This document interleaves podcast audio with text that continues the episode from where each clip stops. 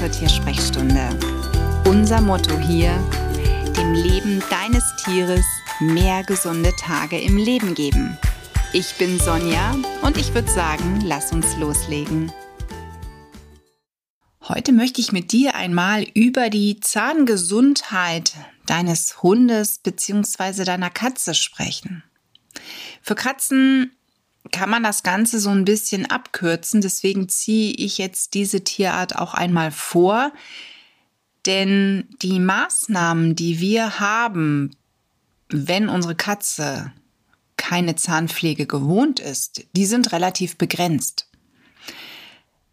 Das heißt, Zähne putzen beim Hund. Ich glaube, das kann sich der ein oder andere durchaus vorstellen.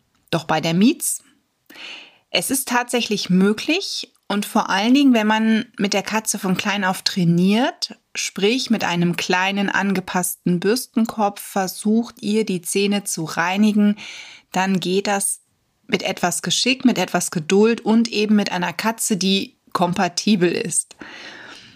Bei unserer Katze Michu hätte ich es nicht gemacht, auch wenn Michu eine unglaublich geduldige und ruhige Katze war. Aber ich hatte keinen Bock auf ein Krallentattoo und das hätte selbst Michu mir verpasst, denn Zähne waren für sie immer etwas, was äußerst unangenehm war. Und das hatte einen Grund. Denn wie sich jeder vorstellen kann, hat eine alte Katzendame oder ein alter Katzenherr sicherlich keine astreinen Zähne. Vor allen Dingen nicht, wenn man so zwischen 16 und 20 Jahre alt ist. Und da spielt die Ernährung jetzt nicht unbedingt eine große Rolle. Das sei schon mal dahingestellt. Denn auch wenn man hochwertig ernährt, bleiben einfach ganz viele Bakterien im Maul. Wir Menschen putzen uns im besten Fall dreimal am Tag die Zähne. Dadurch vermeiden wir Bakterien, die eben auch unsere Zähne angreifen, die zu Zahnsteinen führen können und so weiter. Und trotzdem gibt es Menschen, die einfach eher eine Veranlagung zu Zahnstein entwickeln und auch zu schlechten Zähnen entwickeln. Und bei unseren Tieren haben wir das auch. Das heißt, da gibt es auch eine Veranlagung. Und weil eben nun mal die Katze nicht dreimal am Tag die Zähne geputzt bekommt, haben wir hier eher das Thema, dass sie regelmäßig zum Zahntierarzt sollte. Es gibt hier wirklich spezielle Tierärzte mit einer speziellen Fachrichtung und die kann ich gerade, wenn man eine alte Katze hat, die vielleicht ein gewisses Narkoserisiko auch hat, da kann ich wirklich nur den Gang zu so einem Facharzt empfehlen. Ich hatte zuvor gesagt, dass die Ernährung nicht ganz so wichtig ist. Jetzt kommt allerdings eine natürliche Zahnbürste ins Spiel und die nennt sich BARF.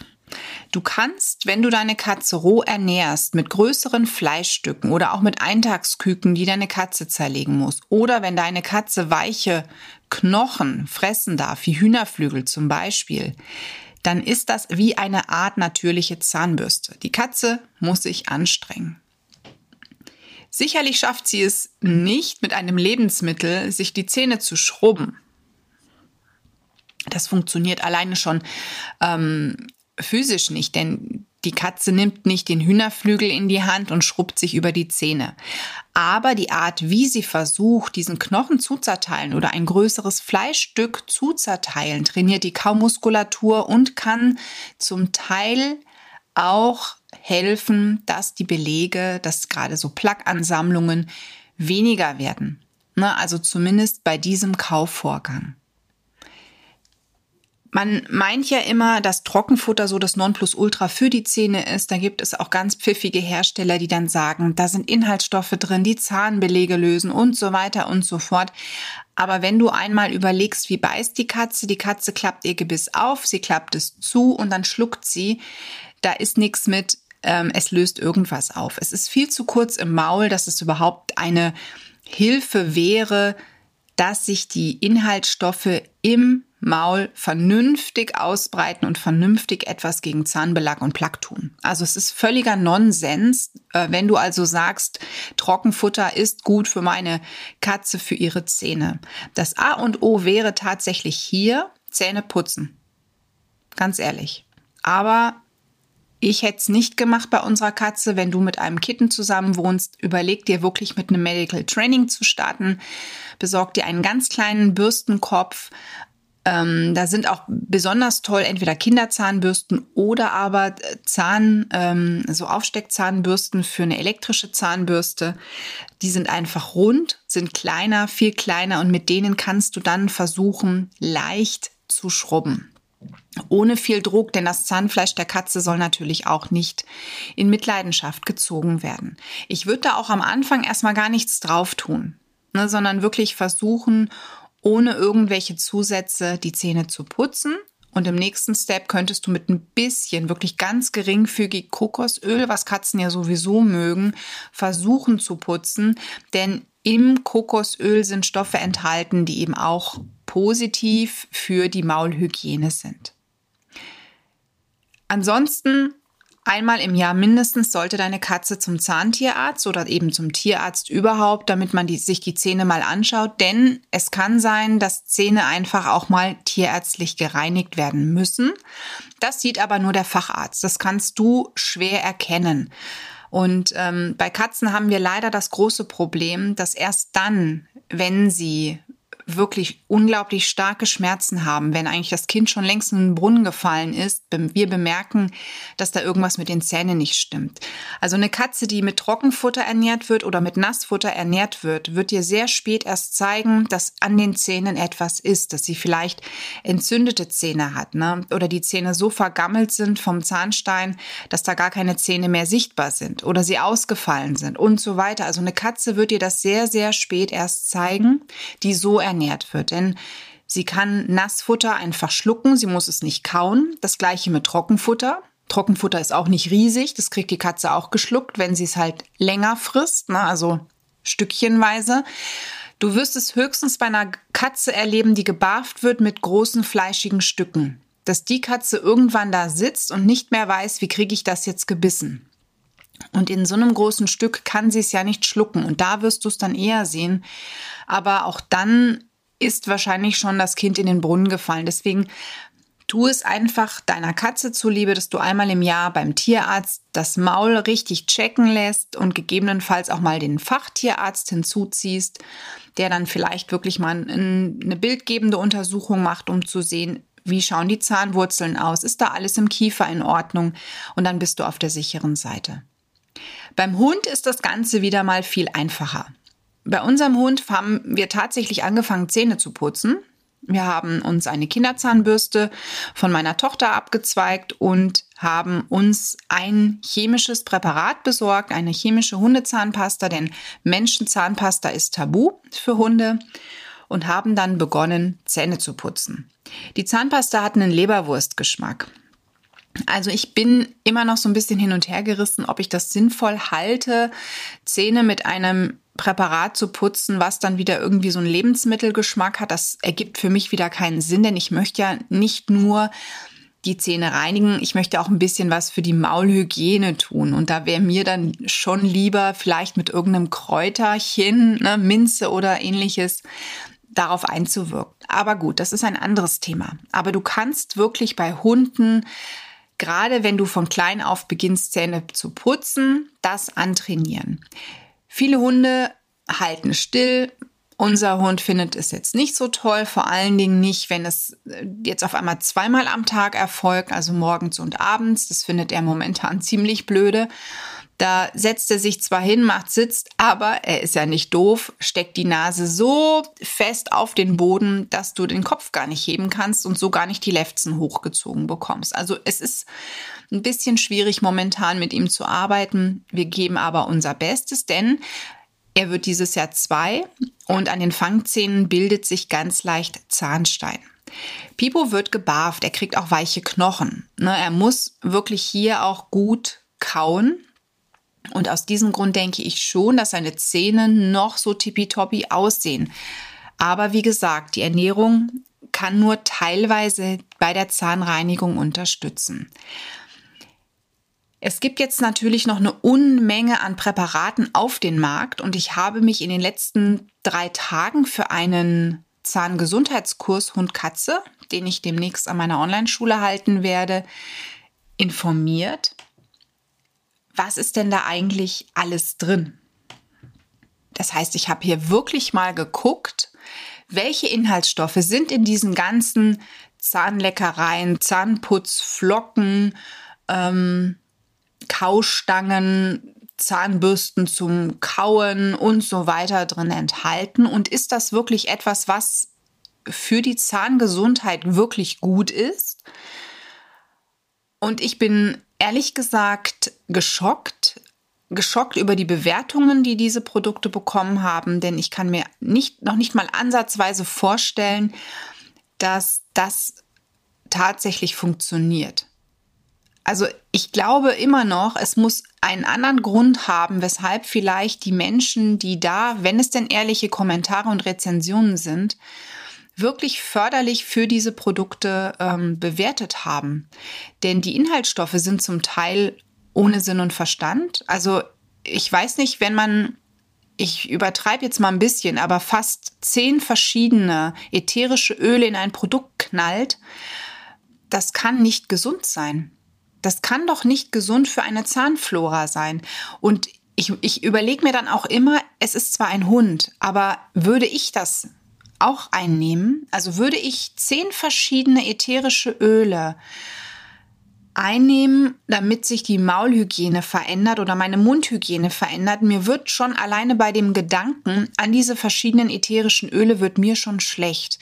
Und ähm, es ist wirklich Masse und das ist niemals klasse. Also eigentlich reicht ein bis zwei ätherische Öle würden ausreichen in gewissem Maße, um beim Hund unterstützend antibakteriell vielleicht noch etwas zu tun, damit die Bakterienanzahl im Maul sich verringert. Aber diese Masse hat mich echt schockiert. Und dann in fast jedem Produkt ist Seealgenmehl. Und das finde ich, also ich, ich kam gar nicht mehr aus dem Staunen raus und du merkst, ich bin immer noch so ein bisschen schockiert. Denn Seealge ist für die Schilddrüse, da ist Jod enthalten. Und wenn ich meinen Hund mit einem Alleinfutter ernähre, dann ist da ja schon ein gewisser Jodspiegel enthalten. Jetzt kommt noch on top jeden Tag irgend so ein blödes Zahnpflegeprodukt, wo ich Jod reingeknallt habe, also der Hersteller. Ich knall also meinem Hund wieder Jod rein. Ähm, was glaubst du, was das langfristig mit der Schilddrüse deines Hundes macht? Also streng genommen, wir können uns auch die ganzen Krankheiten und Tierarztbesuche noch zusätzlich ins Haus holen. Super. Also, liebe Hersteller, was denkt ihr euch dabei? Äh, manchmal frage ich mich, ob sich Hersteller überhaupt was denken. Und vor allen Dingen, was mich so erstaunt hat, sind die Menschen, die dahinter sitzen. Da sitzen Menschen, die haben keine Ausbildung in einem Bereich, die sind nur, ich sage jetzt mal, Hundeliebhaber und verkaufen dann Produkte ohne Sinn und Verstand. Aber mit einem super Marketing, mit super Launch und Werbung und ähm, das schockt mich. Also es macht mich wirklich sprachlos. Und ähm, es gibt vereinzelt tatsächlich Produkte, bei denen ich sage, okay, die könnten in Anführungszeichen ein bisschen was helfen, trainieren vielleicht die Kaumuskulatur aber immerhin und sie sorgen dafür, dass der Hund sich abreagiert. Das sind zum Beispiel diese harten Käsestangen. Allerdings muss ich auch da sagen, die Inhaltsstoffe finde ich zum Teil nicht ganz so sinnvoll für die Zahngesundheit. Also Zahngesundheit bedeutet bei mir, ich tue was für, den, für die Maulhygiene. Es ist etwas drin, was antibakteriell ist und was eben dazu führt, dass sich vielleicht Zahnstein leichter löst. Das bedeutet aber im Umkehrschluss auch, dass es kein, ich sage jetzt mal, Futtermittel ist. Also sprich, es ist kein Lebensmittel, was meinem Hund ähm, vielleicht noch sättigt. Und wenn ich dann natürlich Buchweizen und Parmesan irgendwie zusammen mische, dann passt das für den für die Zähne aus meiner Sicht nicht. Also ich habe, ich weiß nicht, wie viele Seiten ich durchgesucht habe nach Studien, was Buchweizen jetzt mit Zähnen zu tun hat. Ich habe keine einzige gefunden. Ähm, das heißt, es ist in dem Fall wirklich nur etwas, eine Zutat, um wirklich eine gewisse Härte zu erreichen, in Verbindung sicherlich mit dem Käse, der da noch drin ist. Und der Hund ist beschäftigt. Und auch wir nutzen diese Käsestangen, aber primär wirklich, damit unser Hund eine ganze Zeit lang daran beschäftigt ist, daran rumnagen kann. Ob das jetzt den Zähnen wirklich hilft, kann ich dir nicht sagen. Wie gesagt, wir nutzen es zwar auch zu einem kleinen Maße für die Zähne, aber zu einem größeren einfach, damit, damit er runterkommt, ne? weil Kauen beruhigt. Also wenn du tatsächlich irgendwelche Zahnprodukte kaufst, schau doch einfach mal aufs Kleingedruckte. Das finde ich ganz wichtig. Schau dir nicht irgendwelche Werbung an, schau dir keine Kommentare an, sondern überleg dir, was ist da drin? Kann das wirklich sinnvoll sein? Wie gesagt, es schmeißt, glaube ich, fast jeder Hersteller irgendwas auf den Markt, damit er mitschwimmen kann mit dem großen Strom. Und das ist halt zum Teil wirklich bedenklich, was es da gibt. Wir haben jetzt selber mal uns an eine Zahnpasta begeben und zwar besteht diese Zahnpasta aus einem ganz einfachen Do-it-yourself-Rezept, das es auch im Internet zu finden gibt.